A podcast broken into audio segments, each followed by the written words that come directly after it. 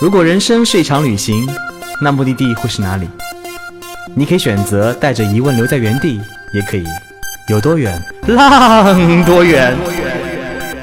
旅行不止吃住行，更不只是买买买。我们不说攻略，不灌鸡汤，时常走肾，偶尔走心。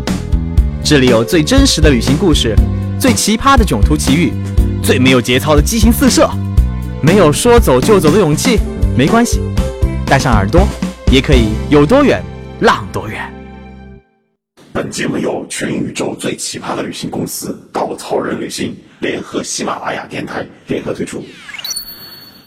大家好，我是主播道哥，我又回来啦。今天呢，我们的话题是聊聊第一次，第一次旅行，很多人怎么迈出第一步的呢？怎么？是这么想不开要出去旅行挥霍的呢？我们今天不聊原因，我们就聊聊第一次那些囧、那些好玩的小事儿啊。那个话说，道哥我呢第一次旅行去哪里呢？我第一次去了一个特别想不开的地方，叫做尼泊尔。为什么去尼泊尔？是因为某一次看电视，电视上放了 N 多 N 多的美丽的雪山。哇塞！你上网一搜，全世界最多雪山的国家是哪一个？啊，尼泊尔就跳了出来。他说，全世界有十四座八千米以上的山峰，尼泊尔占了八座。而且呢，尼泊尔看雪山特别赞的一点，它不像西藏看雪山，你五千多米看八千多米，嗯，还行。但是尼泊尔的平均海拔，那就七那个城市，比如说加德满都，也就一千三四百米，博卡拉就七八百米，哇，遥望着八千米的雪山，那什么样的感觉啊？抬脖子抬到酸呐！听说还有个地方叫做 p o n Hill，这也是尼泊尔特别有名的一条。徒步的小环线，四天时间，你第三天早上，你能在一个叫喷黑的平台，看见对面三座八千米的山峰在面前一字排开，还有七座七千米的山峰，哇塞，雪山冰淇淋什么样的感觉？自从那以后，在我心中种下了一个特别特别深的小草，然后我总要拔掉嘛，我就约了那个约了三个漂亮小姑娘，我们就一起相约去尼泊尔徒步。看雪山，他们三个小姑娘的假期比我多，然后就很早就到了尼泊尔当地。因为我第一次出国嘛，所以还有点小紧张，然后就嗯，只安排了比他们短几天的行程。然后我是在成都转机的，到了成都以后晚上睡下了，因为之前联系他们一直联系不上，还有点紧张呢。他们就那天晚上说发短信给我说，尼泊尔大罢工，我们的行程要被迫调整。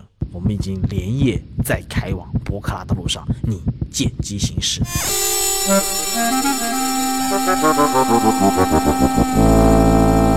罢工！第一次旅行就遇到这样的事儿，想想有点小激动呢。好，怎么办？怎么办？因为我们最早的行程呢是准备在加德满都玩两天，然后再去博卡拉，开始我们行程的徒步的起点。然后我想，那同行的小姑娘不在了，那我再找两个呗。于是呢，我第二天早上，那时候收短信凌晨三点，早上六点钟飞机，我就在成都去往那个办票柜台上，就勾搭了两个嘿小妹子。我说你们是不是去尼泊尔徒步啊？我们要不要一起啊？哈哈。然后就三个人同行就这么达成了一个团队了。上了飞机以后就开始呼呼大睡。然后这个飞机在拉萨有转机的。到拉萨以后，听说拉萨到加德满都的航班是全世界最美的航班，为什么呢？它会经过喜马拉雅山，途经珠穆朗玛峰。你想，那个脚下全是雪山，而且飞机也就飞一万米到一万一千米，下面基本上就是八千多米的雪山在你脚下，那感觉是多么的豪迈。睡着睡着，突然间飞机开始倾斜，听见机长他说：“大家不要激动，请回到原位。”为什么呢？因为我们飞机。已经经过珠穆朗玛峰了，所以坐在那边的人通通跑过来看拍照，飞机就有点倾斜了。啊！我醒过来，迷迷糊糊，什么都不知道。有一个小伙子，就我座位特别好啊，窗外一片阻挡都没有，机翼在后面。他就问：“哎，你知道哪个是珠穆朗玛吗？”我那时候什么都不知道嘛，我就指了指窗外，喏，窗外最高那个就是。就这样子，很顺利的到了加德满都。到了加都以后，嗯。的确罢工没有车，怎么办呢？我就只好想办法前往博卡拉，唯一的办法只能坐飞机。嗯，加德满都的国内机场和国际机场呢不在一个航站楼。我们刚下来的时候，我还说：“哎呦，这个机场怎么那么破啊？”入关的时候，那个人望着我，哎，你中国人啊？对啊，呃，你们中国为我们修建的航站楼多气派哦，好吧。然后我就这么出来了以后呢，我就往前走，带着两个女孩子，我们说我们坐国内机票去买那个国内航站楼买机票去。然后这个时候，一个挂了牌子的人跟着我，笑嘻嘻的，哎，先生要帮助吗？我想不用不用，我自己买机票。他望着我说，I'm professional, I can help you。我说我买机票要你 professional 有个毛关系啊？我说自己可以买，他说你买不到的。我怎么会呢？人开着门卖票嘛。我到了国内航站楼，发现所有人跟我挥手，啊，卖光了，卖光了，收到了，收到了。我转过身，那个人站在我后面，笑嘻嘻的。You see, I'm professional。好吧，我就跟 professional 的人打打交道吧。我就问他多少钱，他说全价九十五美金，我卖你便宜点，八十美金。我说乖乖，这个两百来公里也就飞几十分钟，你收我八十美金太贵了，不行不行，七十五。于是我们就这么一路磨着磨着，大家知道那个讨价还价，你不能表现出你特别想要，一定要表示那种我要不要要不要那种之前游走的状态，对吧？我们在路中间的时候呢，就这样子七十五美金达成了一致，一致说突然间说。Hurry, hurry! The plane is about to fly in ten minutes. What? Ten minutes? 他这么一说，我们就急急忙忙往那个航站楼跑。跑到那个门口的时候呢，那个时候尼泊尔的那个安检特别有意思，他安检不在里面，他在最外面，要把行李安检才能进去。他把我们行李往里一扔，把我们往里一推，我们进去了。然后整个过程从推我们进去到票也不是机打的，手写的。问到我们决定我们要出发那一瞬间，他就打了个电话给那个办票柜台，办票柜台的人就手写了我们的登机牌，整个过程只花了三分钟时间，我们就准备上飞机了。他说：“等一下，你们交税了没？什么税？什么税？”然后发现还要离那个机场还要飞行税，是我们去交税，交完税回来以后要给钱给他了。然后他就说多少钱？他说这样子吧，那个除了机票以外，你们总归付点小费吧。我那么辛苦带着你们跑，一人三个美金小费怎么样啊？我想想，三美金不行，我就跟他讨价还价，三个人十块。他想好成交啊。于是我们就这么迷迷糊糊的上了这个飞机。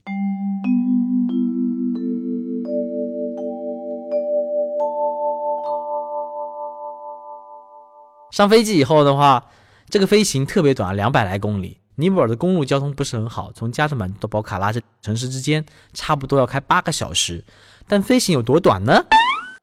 上去的瞬间坐好了，飞机开始飞了，飞飞到刚过云层，然后空姐出来发小吃，发了一轮水，发了一包花生，他就坐回去。嗯，我们飞机要马上降落了，大家系安全带，就这么到了。那么点时间，然后还提供特别好玩的服务，可以跟飞行员拍照。好，拍完照，博卡拉的。罢工呢比加德满都晚了一天，晚了一天，于是门口有很多出租车带着我们到市区，然后哎，我就坐上那辆出租车，坐到出租车以后，我就开始哼歌，哈哈哈哈，哼了一路，突然间听到有人叫我的名字，道哥，哦，我说我道哥的名字已经威名远扬到这个地方了，定睛一看，哎呀，走散的三个小姑娘坐在路边，哦。当时心里特别开心，我想三加二五个，哈哈哈！每天一个姑娘陪我走走，哎，挺开心的。我又不想舍不得丢下那两个姑娘，我就给他们留了联系方式嘛。因为罢工，他们把信号塔给关闭了，所以发短信是发不出来的。于是我就想，那我留你们的地址，留好以后晚上来找你们。呃，他们把地址给了我，地址是 Lakeside Three，雷湖边区三号。我想记得记得三号三号。我就跟三个姑娘吃完饭，吃完饭呢，我按照约定时间找他们去了。到了才发现，整个湖滨区八百多家旅馆，一共就只有两个门牌号，三号跟六号。啊，就这样子，我跟两个可能艳遇就这么 say 拜拜了。好吧，哎，艳遇没有，雪山还在嘛？于是我们早上起来就跟楼下的那个店主说：“麻烦帮我们叫辆出租车，我们要去徒步的起点。”小哥望着我们，哎，罢工了，没有车。对哈，罢工这事我们都给忘了。然后我们说，那我们怎么办呢？我们徒步还有四天行程要走呢。小哥说，没关系，你们可以走过去，很近的，走过去两天，走回来两天。妈的，这个两天来回，四天来回，那我全程还没有开始走就结束了。唉，怎么办呢？于是我们每天就无所事事的在这个里面闲逛。最好玩的一点呢，第三天早上，突然雨过天晴，我们看到雪山，我们想，乖乖。那么漂亮，找个好玩的事儿做吧。我们的前台就说，你有个可以选择好玩的活动，叫做飞飞机。哎，飞机？他说飞机可以带你去到这个雪山很近的地方看八千米的山峰哦。哇塞，很赞，听上去。我其实是一个很怕飞的人，但是呢，听说这么一个项目可以离飞机雪山很近，那这样就很赞嘛。于是我们就走路到了机场。那飞机特别特别小，我当时想，这飞机不会不结实吧？啊，然后为了抚平我内心的紧张跟压力哦，我就说拍张照。然后我就靠着飞机，一靠不靠还好，一靠哎，飞机凹了进去。那个飞行员呢，把手伸了进去，把那个铁板一往外，啊，没关系啦，我们就飞就这样子的啦。哦，那个叫一个紧张啊。坐上去以后呢，那个飞机刚开始飞的时候还蛮平稳的。突然间，旁边那个飞行员就跟我说：“哦，不要害怕，不要慌张，接下来会有点小抖啦。”刚说完这句话，飞机经过了云层，狂抖，我整个人就在里面，呃，紧张的什么都不敢讲。终于，飞机穿过了云层，来到雪山旁边，哇，激动，拍照，激动，拍照，他狂按那个快门。按完以后，那个飞行员望着我笑：“Your turn。”我当时没反应过来，Turn，What？What turn？他说：“It's your time。”他就这样子把手放掉了。后来我才知道，这个飞机是个教练机，两边都可以开。我就一个人拿着操纵杆往前一拉，飞机就直冲冲的往天上飞了上去。我一紧张，往下一推，就匆匆的往地上栽下去了。哈哈。接下来十分钟，我一动不动，保持一个非常平稳的姿势。那个飞行员望着我，Turn right，Turn left，No，No，No，No，No，No，嗯，Be safe。我这样子一动不动的开完了全程。其实，在这四天时间里面，什么事都没有。于是我就每天找了很多事儿干。比如有一天在路边的时候呢，看见一帮小孩子抢吃的。哎呦，路上吃的！我顶头一看，哦，原来树上有个人在顶上摘那种小果子。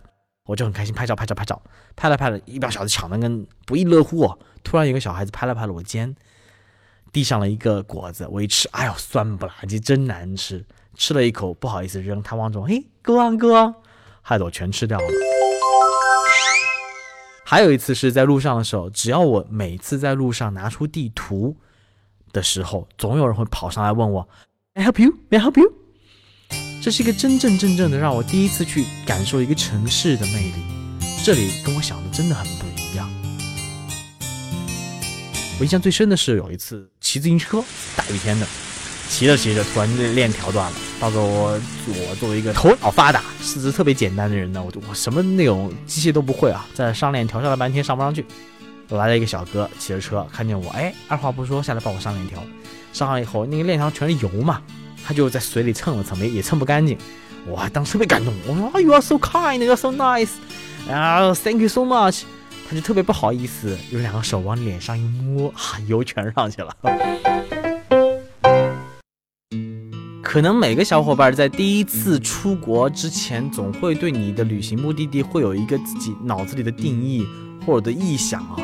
就是比如我来尼泊尔之前就觉得，哇，这个国家很穷，全世界排名倒数第三，平均一天年收入，呃，平均一天日收入只有两美金，生活穷的地方往往可能教育就不是很好，所以可能大家还没有开化，没文明不够。然后就像。在城市生活习惯的人，你会总会觉得哇，有人在路上吐痰，有人在路上乱扔垃圾，有小孩在上面撒尿，这多么不文明的一件事儿啊！但当你走出去，你会发现，可能这城市还是很脏，小孩还是路上乱撒尿，可能大家还是乱吐痰，他们并没有被教育过，或者说他们的他们的世界里面并没有被告诉这件事情不对，但他们淳朴，他们友善，他们在需要的时候总会在你面前去帮助你。充满了热情，会让你感觉到旅行的美好是多么轻易的一件事情。所以世界就像一本书，如果你不旅行，你会觉得哇，我看到第一页，哇，好绚丽的画面哦。但当你往里面走，迈出第一步，翻开这本书以后，看到里面的事、里面的人、里面的故事，会让你觉得哇，这世界原来真的跟你想的不一样。每个国家、每个地方的人也都不一样，它会让你去一次次了解这个世界的时候，了解自己。不过，对于尼泊尔来讲，今年是一个伤痛的年啊。今天我们深沉一点，深沉一点。四月二十五号呢，那场地震，还有五月十二号那场第二次地震，造成了将近一万人的死难。然后，而且尼泊尔是一个非常的木结构建筑，地震造成了近五十栋万栋房屋倒塌，二十五万栋房屋受损。它那边很多世界遗产也在这场灾难中受到很严重的损害。尼泊尔是一个，它的整个经济最重要的来源就是旅游业。它从今年地震到现在为止，几乎经济是萎靡不振的。而如果你想帮助这个国家，最好的方式就前往这里。只要你前往，他们的旅游业才会振兴，你才会给他们最大的帮助。所以，作为非常非常有节操的稻草旅行，那我们在今天做了一些很重要的决定，就是重返尼泊尔。嗯，虽然我们一路上都没有做广告，我们这次也不是广告。为什么我们要讲这件事情？我们真的是希望大家带着一颗三有爱的心，去回到这个地方，去帮到他们，帮到这个充满爱的地方。所以今年下半年所有的尼泊尔路线，稻草人旅行的尼泊尔路线，只要你参与其中，我们所有的利润都捐给当地，帮助一所村子的重建。我们希望带着所有人的爱，来让这个地方回归它最纯真的样子。好了，今天灌了很多鸡汤啊，所以，呃，我们下一期正好快到虐狗的光棍节了，我们会讲讲那些路上的爱情故事。